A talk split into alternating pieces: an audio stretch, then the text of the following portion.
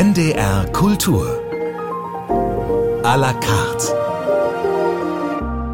Mit Claudia Christoffersen und einem Schriftsteller, der einen das Fürchten lehren kann und einen schaudern lässt, Arnon Grünberg. Ungeheuer produktiv ist er, schreibt Romane, Reportagen, Essays, Kolumnen, Theaterstücke. Texte, die es in sich haben, die keinen Halt machen vor Tabus, die schockieren und dann wieder anrühren und amüsieren.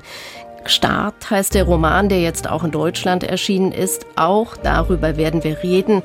Ich freue mich auf Arnon Grünberg. Herzlich willkommen. Schön, Danke. dass Sie da sind.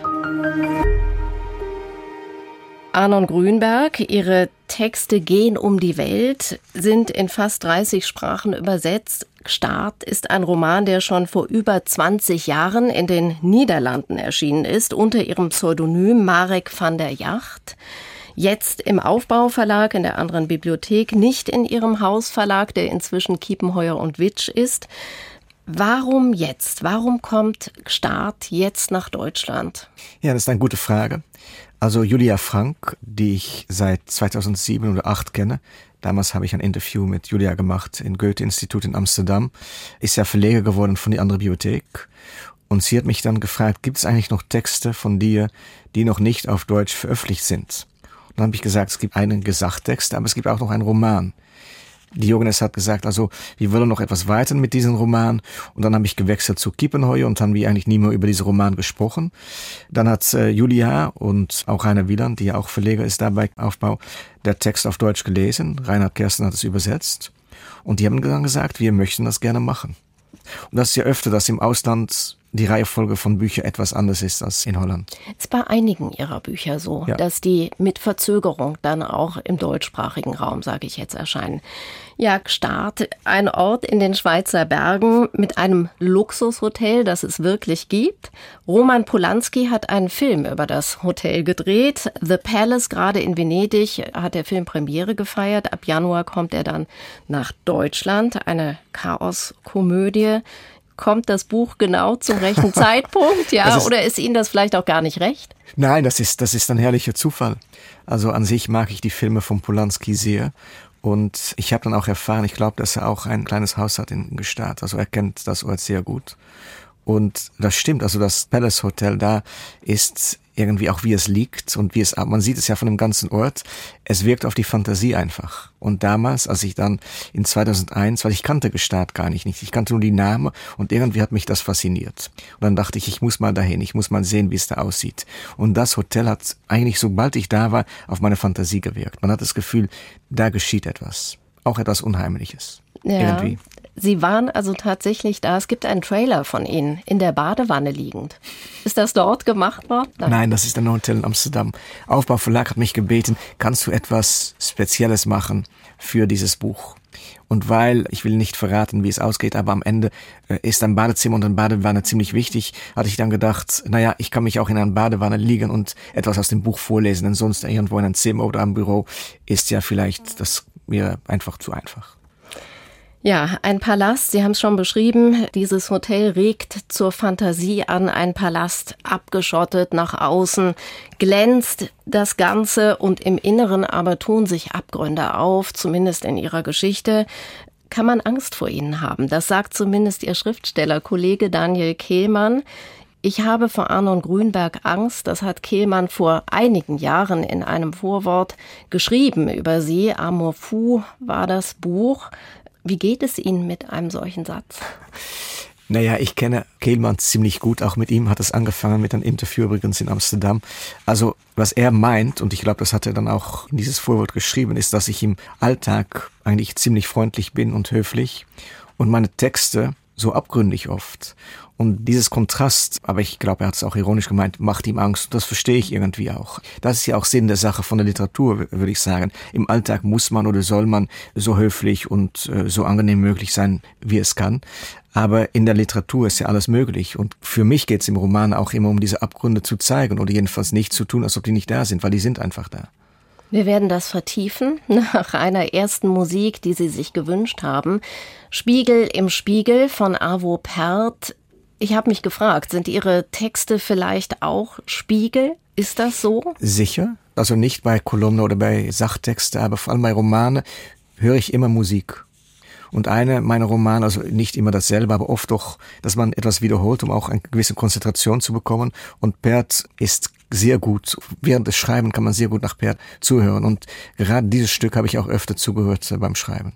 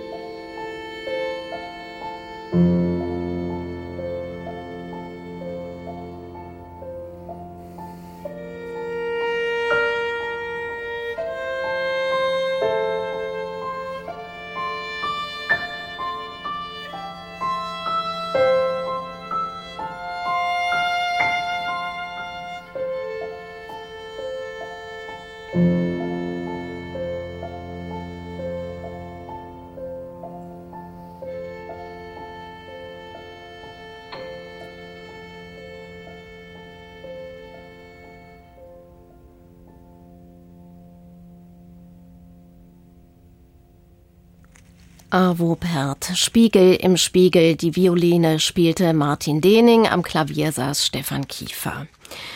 Arnon Grünberg, Sie leben in New York und in Amsterdam. Sie sind in Amsterdam 1971 geboren, aufgewachsen. Sie waren in Ihrer Jugend ein Rebell. Mit 17 haben Sie die Schule gekappt, an den Nagel gehängt und wollten Schauspieler werden. Das hat nicht geklappt. Sie fingen an zu schreiben, hatten vorher noch einen Verlag gegründet, der ging dann pleite.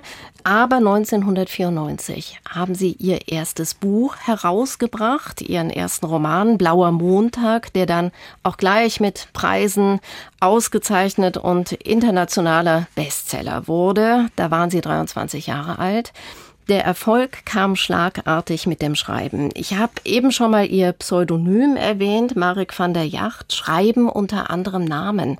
Das ist ja auch ein Stück weit Schauspielerei. Wie viel Schauspiel steckt heute noch in Ihren Texten? Naja, ich mag das Theater noch immer. Es war eigentlich eine meiner erste große Liebe. Und obwohl ich kein Schauspieler geworden bin, und ich glaube, das ist gut so, mag ich auch die Dialoge, die Magie, die Szene. Ich finde auch ein Roman ohne Dialogen, das kann, aber es ist nicht, wie ich schreiben möchte oder was mein Stil ist, würde ich sagen. Und das Theatralische finde ich einfach noch immer ein sehr gutes Mittel, um etwas zu zeigen und auch um zu zeigen, wie Charaktere sich bewegen im Leben. Ja, es ist Teil, also das Theater und der Roman sind ja aneinander verwandt, würde ich sagen, ja. Wollen wir über Start sprechen? Mögen Sie kurz skizzieren, um was geht es? Ja, sicher. Um, es geht um einen jungen Mann, die erzeugt worden ist in einem Hotel in Heidelberg. Seine Mutter ist Zimmermädchen. Sein Vater war einfach ein Gast im Hotel. Und seine Mutter ist auch eine sehr junge Mutter. Und dann erzählt er, wie er mit dieser Mutter von Hotel zu Hotel geht, eine sehr enge Beziehung zu dieser Mutter unterhält. Also gewisse Rezensenten haben das incestuös genannt, das würde ich nicht so tun. Und dann wird dieser junge Mann auch durch seine Geschichte ein Hochstapler. Er nimmt sich verschiedene Identitäten an, immer mit seiner Mutter zusammen, der eigentlich seine große Liebe ist, obwohl das nur platonisch ist. Das ist ja, wie gesagt, nicht incestuös oder nicht wirklich. Und er wird zum Beispiel zum Zahnarzt, er wird auch zum äh, Skilehrer in der Schweiz und am Ende wird er ein Sommelier in das Restaurant von Palace Hotel in Gstaad, worüber wir schon gesprochen haben. Und da geschieht etwas, was sein Leben ganz ändert. Und für mich, da wird er eigentlich zum Monster, kann man sagen. Der Außenwelt sieht in ihm ein Monster. Wahrscheinlich ist er das auch. Aber für mich ging es in diesem Buch ja auch um zu untersuchen, wer ist das Monster eigentlich? Und es ist ja zu einfach zu sagen, also das Monster war schon vom Geburt ab an ein Monster. So ist das nicht. Er entwickelt sich, entwickelt sich, aber bekommt auch von Anfang an das Grauen ja mit, das Böse ungewollt, unsortiert, sein Leben ein Katalog notwendiger Sünden, schreiben Sie. Das klingt auch nach einem übergeordneten Plan. Ist das so? Steckt da was hinter, eine Pflicht? Die haben ja auch, Mathilde heißt die Mutter, immer das Gefühl, sie müssen eine Pflicht erfüllen. Also vor allem dann François, so heißt der Protagonist, ja. hat das Gefühl, er muss immer eine Pflicht erfüllen man hat das Gefühl ja, dass es so vieles an Pflicht im Leben ist. Ein Kind, wenn man erzogen wird auf der Schule, überall sind Pflichten. Und für François ist der Pflicht, kann man auch sagen, der Sünde. Man, er, er sieht in alles an Pflicht. Und vielleicht ist es auch ein Art, um sich zu entschuldigen oder um zu sagen, es ist nicht alles meine Verantwortlichkeit, so kann man es auch sehen. Aber er sieht in sein Leben eigentlich an Pflicht, ja. Und auch die Frage, kann man leben ohne zu sündigen? Und wo fängt der Sünde an? Also ich bin, selbst ich bin religiös aufgewachsen, aber ich bin nicht religiös, nicht mehr. Aber der Begriff Sünde ist ja auch für Leute, die ist ja im Alltag wird er oft benutzt und er ist überall da. Und der Frage ist ja, wo fängt er an und was ist es genau? Was ist es? Haben Sie eine Antwort inzwischen? Ich würde sagen, dass es immer dazu braucht man ein Opfer. Wenn man jemand schädet oder wehtut, wirklich wehtut, da sprechen wir auch schon wieder von Notwendigkeit. Denn viele Leute sagen, es ist ja notwendig. Das muss man also erziehen. Ich habe selbst ein junges Kind. Also es gibt ja immer auch der Streit, wie kann man ein Kind erziehen, wie kann man Grenzen stellen, ohne das Gefühl zu haben, dass man ihm wehtut. Oder zum Beispiel ein ganz lächerliches Beispiel, wenn ich ihn zum Kita bringe, er ist zweieinhalb, und er fasst an, sich an meine Beine, habe ich das Gefühl auch, dass ich sündige, als ich ihm da hinterlasse. Und er weint und er will nicht bei seinem Vater weg. Also der Sünde ist vielleicht auch ein Gefühl, ein Schuldgefühl. Oder spüren Sie so etwas wie eine Pflicht dann, das tun zu müssen? Das ist das Interessante. Der Pflicht ist ja, kann man sagen, meine Arbeit. Papa muss zur Arbeit. Das ist der, das sage ich dann auch. Und das sagt auch das Fräulein, das da arbeitet. Ja, Papa muss jetzt weg. Mhm. Das ist der Pflicht. Eigentlich das Gefühl sagt mir, ich nehme ihn wieder mit. Ja, ist interessant.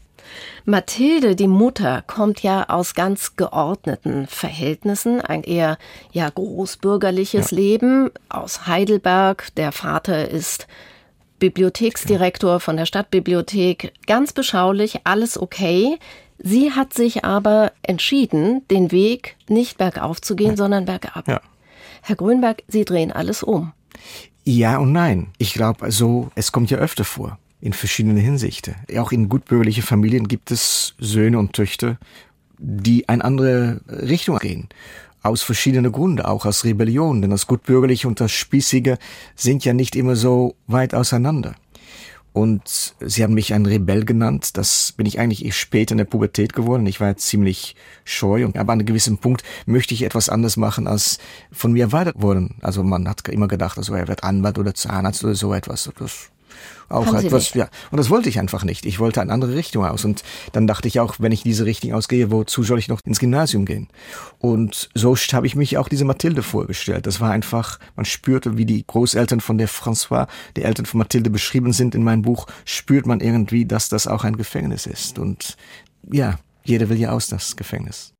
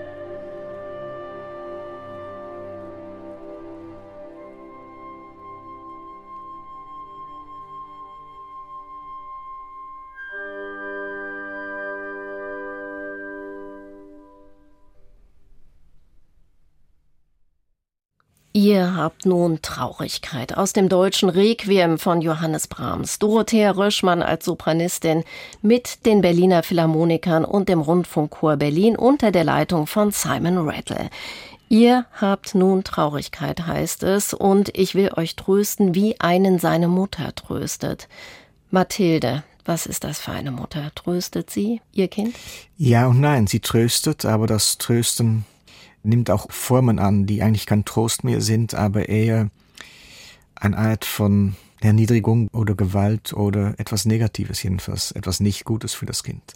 Aber das ist ja auch das Fremde in dieser Eltern-Kind-Beziehung, vor allem Mutter-Kind-Beziehung, dass ich glaube, das Kind ist so solidär mit der Mutter, was immer der Eltern auch tun, er steht zu den Eltern, das Kind. Eher unbedingt. Eher, Eher unbedingt. unbedingt. Ja, es ist ohne Bedingungen.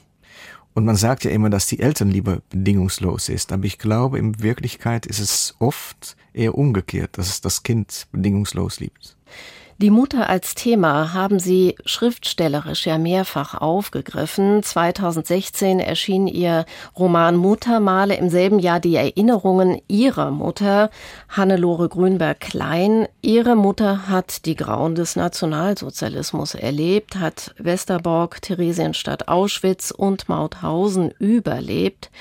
Konnten Sie mit ihr darüber sprechen?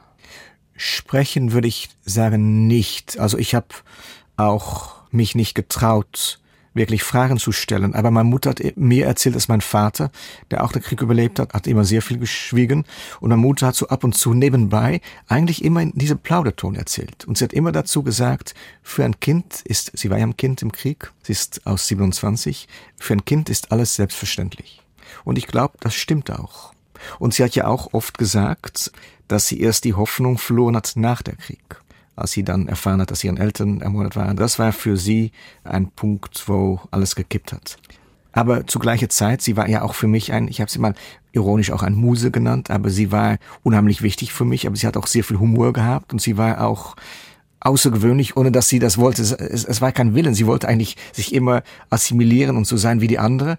Aber obwohl sie das sehr gern gemacht hat und das war ihre Ambition, war sie immer irgendwie doch wieder anders. Und das hat ja auch damit angefangen, dass wir in Holland wohnte und meine beide Eltern ja eigentlich aus Deutschland kamen. Also und noch sehr deutsch waren in viele Bezügen. Sie haben in Deutschland auch immer Ihre Ferien verbracht, ja? Ja, das stimmt. Wir sind dann immer in die Bergen gegangen, Süddeutschland, also Oberbayern, Schweizwald.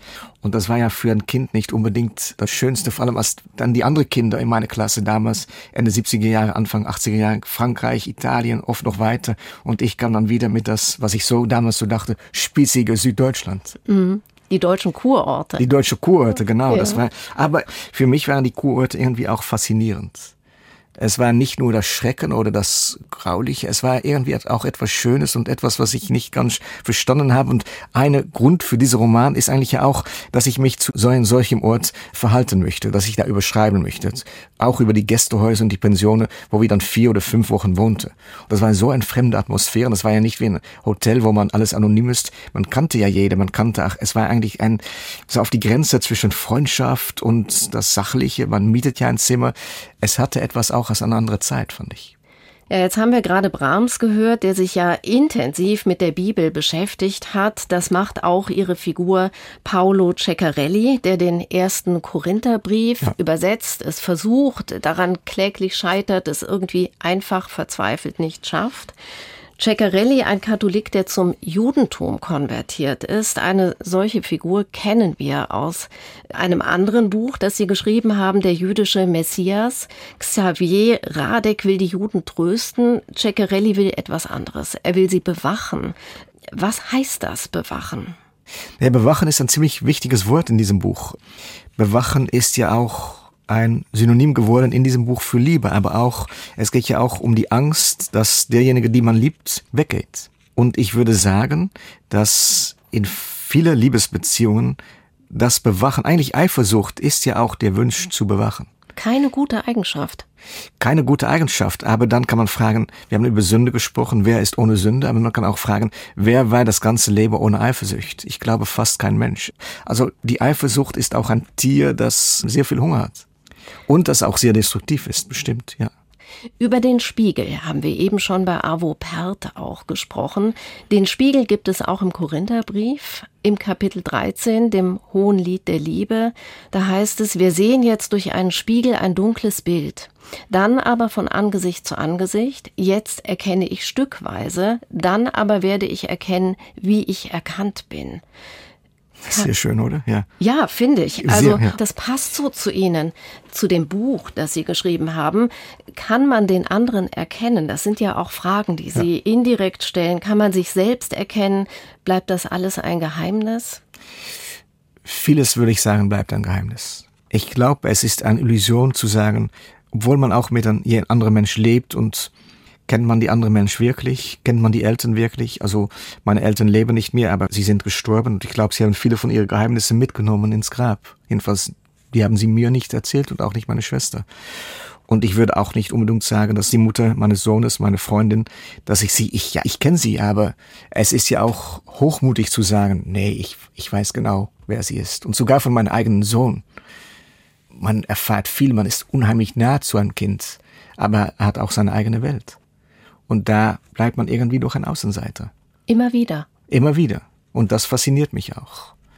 Und dann die Hochmut zu meinen, dass man jemand denkt zu kennen und auch glaubt zu kennen. Und auch wieder, was, was Sie gerade erwähnt haben, das Zitat aus dem Korintherbrief, dass wie man selbst gesehen wird, da gibt's ja auch noch viele Missverständnisse. Wie sind Sie auf den Korintherbrief gekommen? Ich bin jüdisch aufgewachsen, also das Neue Testament habe ich erst später gelesen. Aber ich würde sagen, man kann, wenn man Literatur liebt, soll man irgendwie auch die Bibel lesen. Da gibt es so viel Schönes und so viel Interessantes zu finden. Und ich fand die Korintherbrief einfach, weil er auch so oft in viele Texte, Liebe, Glaube, Hoffnung, er wird immer wieder erwähnt. Und dann habe ich mich einfach gefragt an einem gewissen Punkt, was ist das eigentlich, Liebe, Glaube, Hoffnung? Was wird damit gemeint? Und was mich auch immer fasziniert hat, es geht ja immer auch, wie interpretiert man es? Und man kann es auch so interpretieren, dass es wieder etwas Negatives wird oder etwas Destruktives. Sprache ist ja nicht eindeutig. Das ist ja auch die Schönheit von der Sprache. Aber auch das große Problem, wie alle Psychoanalytiker wissen.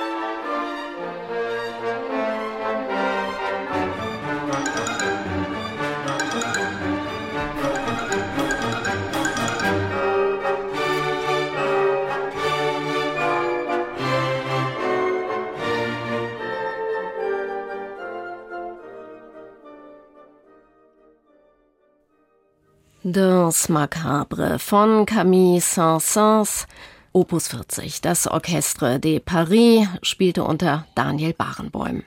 Ein Wunsch unseres Gastes bei NDR Kultur à la carte, Arnon Grünberg. Den Totentanz haben Sie sich gewünscht. Mhm. Ist Ihr Buch Start eine Art Totentanz? In gewisser Hinsicht ja. Und es hat genau diese Heiterkeit, diese fast Fröhlichkeit, womit man in die Tod tanzt an Leichtigkeit, als ob es der Tod fast nicht gibt. So geht man dahin mit offenen Augen. Ja. Ihr Protagonist, haben wir jetzt schon mehrfach gesagt, erlebt das Grausame, er tut Grausames.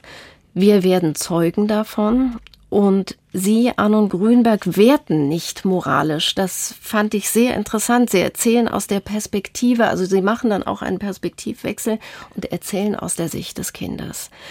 Deshalb nimmt er, der Protagonist, auch Menschen, finde ich, für sich ein. Also Sicher. er ist ja gar nicht unsympathisch, obwohl er so unangenehm sich entwickelt. Auch dazu verführen Sie, Herr Grünberg. Ich glaube, das Wort verführen ist wichtig. Ein Hochstapler, ein gelungener Hochstapler ist ja auch ein Verführer. Und er ist das auch, würde ich sagen. So wie seine Mutter irgendwie. Er noch viel mehr. Ich glaube, dass für ihn war das Verführen auch eine Art Überleben, eine Strategie, um sich durch das Leben zu kämpfen. So sehe ich ihn jedenfalls. Und das hat ja auch immer gefährliche Seiten, wenn man das Leben als ein Spiel sieht, in dem man andere Leute immer verführen kann und immer weitergeht. Es geht ja auch um die Grenze. Und ich glaube, wir suchen alle Leute, das sieht man an Kindern, das sieht man auch noch an gewisser Zeit an Erwachsene. Wir brauchen, wir müssen immer, nicht immer, aber oft an die Grenze gehen und gucken, wie weit kann man gehen, wie weit. Und manche gehen dann etwas zu weit. Er geht zu weit, er geht aber auch sukzessive zu weit. Also immer wieder ein neues Spiel. Er muss den Ort verlassen, er muss den Namen wechseln, er muss einen neuen Beruf dann ausüben. Auch Sie sind bekannt dafür, Verschiedenes auszuprobieren. Sie waren Zimmerjunge, Sie waren Masseur in Rumänien, Sie liefen durch Schweizer Züge. Alles nachzulesen in Ihrem Buch Couchsurfen und andere Schlachten. Was sind das für Ausflüge? Was treibt Sie an, auch immer wieder neu zu beginnen oder neu auszuprobieren? Sie wechseln ja nicht den Beruf, sondern Nein. innerhalb Ihres Berufes wechseln Sie sozusagen die Rolle. Ja. Zuerst Neugier, würde ich sagen, das ist sehr wichtig. Und dann, es gibt ja auch Schriftsteller, die sagen, ich brauche die Welt nicht zu sehen, ich habe gelebt oder ich lebe doch immer, mein Zimmer ist genug. Ich war eigentlich von Anfang an sehr neugierig, um in die Welt zu gehen. Auch als Kind schon. Ich wollte mehr sehen, weiter weggehen. Und diese Ausflüge haben eigentlich angefangen in 2006. Ich habe schon lange damals auch eine Kolumne geschrieben von der Holländische Zeitung und ich bekam dann die Möglichkeit, mit die holländische Armee nach Afghanistan mitzugehen und darüber zu schreiben. Nicht als Reporter, nicht als Journalist, sondern als Schriftsteller. Als embedded. Als embedded Schriftsteller. Ja. Ich, ich konnte dann auch schreiben, einfach, wie die Soldaten über ihr Liebesleben sprechen, was sie zum Frühstück essen. Es ging sicher auch um, was passiert in Afghanistan, aber es ging mehr um, warum wird man Soldat? Warum geht man? Was denken die Jungs damals? Was dachten sie? Und ich muss sagen, das hat mich auch tief beeindruckt. Ich war noch nie in einem Kriegsgebiet. Es war für mich ein großer Kulturschock, aber es hat mich wie ironisch und schrecklich das sich auch anhört, auch, ich war da auch manchmal glücklich. Es war so extrem, aber es war auch gerade durch die Extremität ein öfter bekam, habe ich ein Glücksgefühl erspürt. Und dann dachte ich, das kann man ja auf verschiedene, mit verschiedenen Berufen machen. Man kann das in einem Hotel machen. Ich habe es gemacht in Bayern. Man kann es machen mit Masseur. Ich war auch in einem Schlachthof. Ich war auch in Deutschland. Ich habe darüber geschrieben. Und ich finde, dass das ist eine Möglichkeit, um würde ich sagen, ein besserer Schriftsteller zu werden, aber auch würde ich sagen, es ist wichtig, solche Reportage zu schreiben und nicht zu bewerten und einfach zu zeigen, was läuft da ab.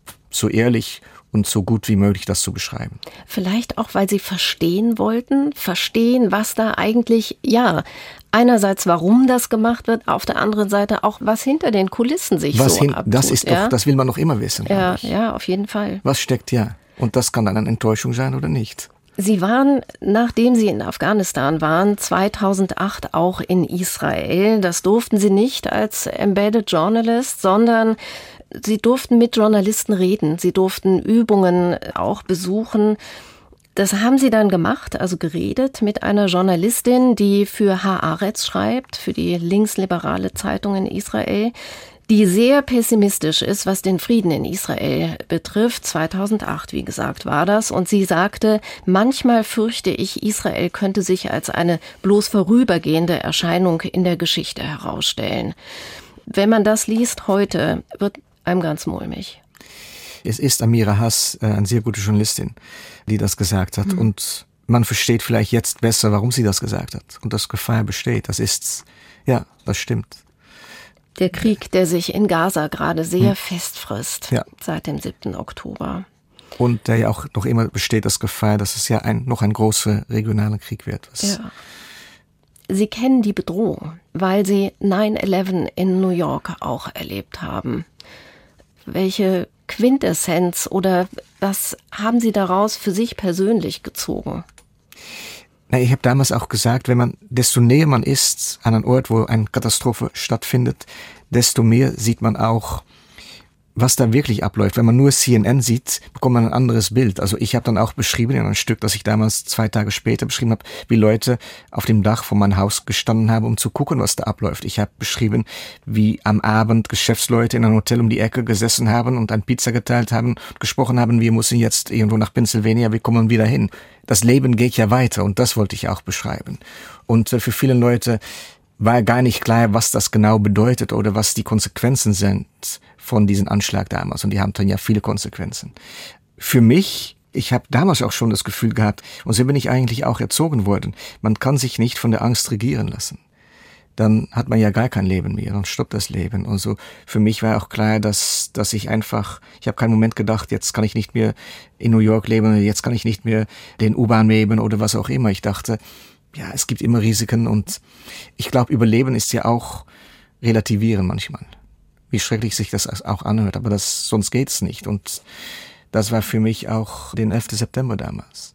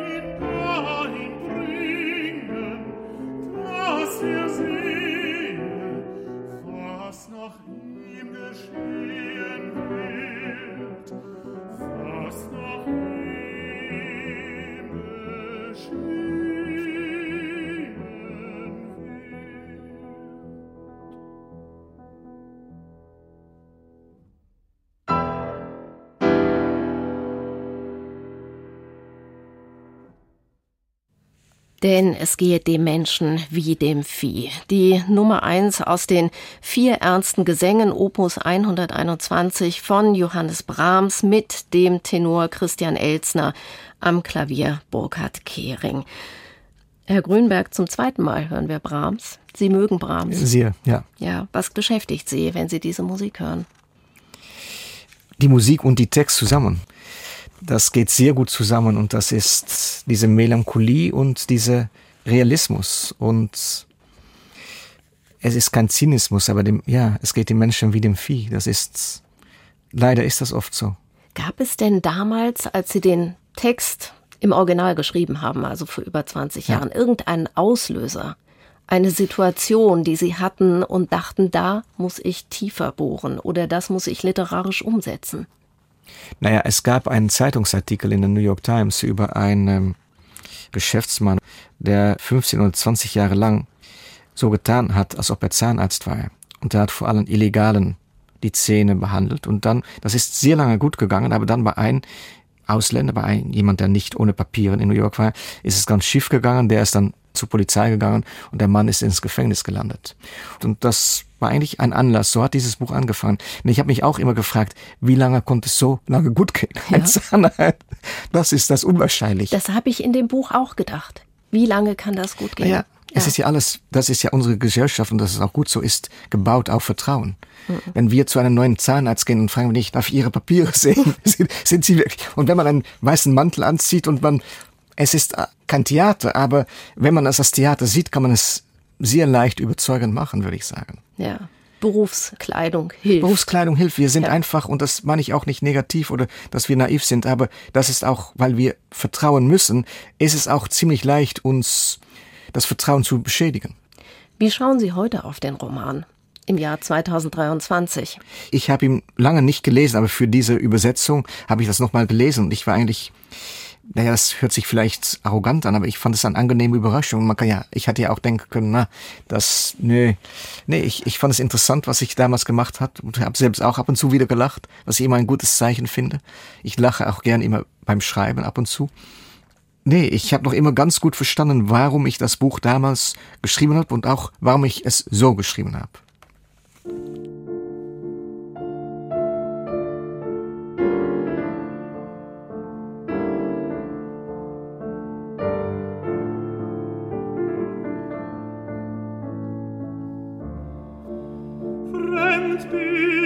mich eingezogen, fremd zieh ich wieder aus. Bemei war mir gewogen, mit manchem Blumenstrauß. Das Mädchen sprach von Liebe, die Mutter kam von ihm. Das Mädchen sprach von Liebe,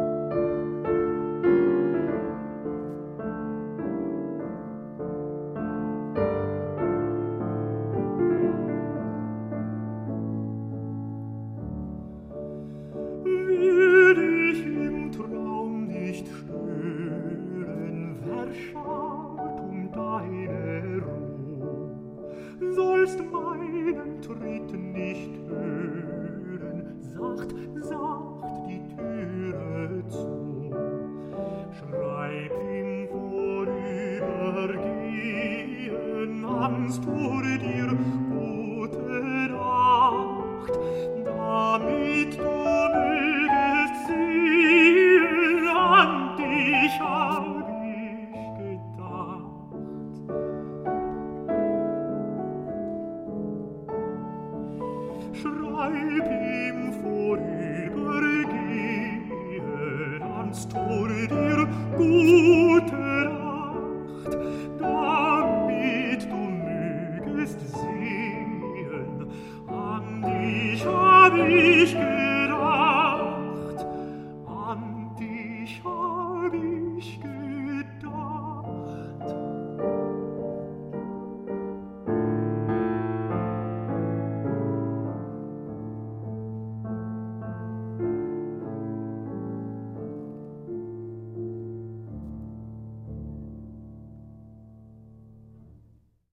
Live Uwe Ansnes am Klavier begleitet den Tenor Ian Bostridge bei Franz Schuberts Winterreise. Gute Nacht. Herr Grünberg, haben Sie gute Nächte, wenn Sie an Ihren Büchern schreiben? Meistens ja, das Schreibe, wenn es, wenn man das Gefühl hat, es geht gut und das ist ja auch, wenn man das Gefühl hat und das hat kein Schriftsteller immer, dann ist man auch glücklich und schläft man eigentlich ganz gut. Ich bin so glücklich, ich kann fast überall schlafen, in Flugzeuge, in Autos, sogar in der U-Bahn, wenn ich wirklich müde bin. Also das ist ich, ja. Hat das Schreiben was Reinigendes? Ist das, Ja. äh, hat das einen kathartischen Effekt? Eigentlich ja, ja. Und ich hoffe auch für den Leser, ja. Arnon Grünberg, ich würde jetzt mal annehmen, Ihr Schreiben ist immer auch eine Suche. Habe ich gedacht, wie sind die Dinge wirklich? Wie könnte und kann das Böse entstehen? Gibt es eine Beruhigung? Sind das Fragen, die Sie abarbeiten, wenn Sie schreiben? Abarbeiten oder untersuchen, ja. Oder die Sie umtreiben? umtreiben, die mich nicht loslassen. Und ohne, ich glaube nicht, dass was wir auch verstehen unter das Böse, dass ein Welt möglich ist ohne. Also ich bin in gewisser Hinsicht eher Realist als Idealist, aber ich glaube, dass man auch völlig ohne Idealismus geht Literatur ja auch nicht. Und völlig ohne Hoffnung, obwohl ich mir auch bewusst bin, dass Hoffnung auch sehr verräterisch sein kann und nicht unbedingt etwas Positives ist. So wie die Liebe auch nicht unbedingt immer etwas Positives ist, geht es ja auch nicht ganz ohne. Und man erhofft sich doch, dass auch durch die Bücher, auch wenn man über das Böse schreibt, dass es etwas mehr Licht gibt auf der Welt. Das hört sich vielleicht pathetisch an, aber um ehrlich zu sein, ich sage öfter auch zu meinem Sohn, du bist ein Licht auf der Welt, weil das ist wirklich für mich und ich hoffe in ein ganz viel kleinerer Ausmaß, dass meine Bücher das auch sind. Das ist ein schöner Schluss. Arno Grünberg. Sein Buch, sein Roman heißt Start, ist erschienen im Aufbau Verlag in der anderen Bibliothek und wie immer ist der Text aus dem Niederländischen übersetzt von Rainer Kersten. Herr Grünberg, vielen Dank für Ihren Besuch, für das Gespräch, war mir eine große Freude. Mir auch, danke. Die Sendung finden Sie bei uns auf der Seite ndr.de-kultur, in der NDR Kultur App und in der ARD Audiothek. Für heute verabschiedet sich Claudia Christoffersen.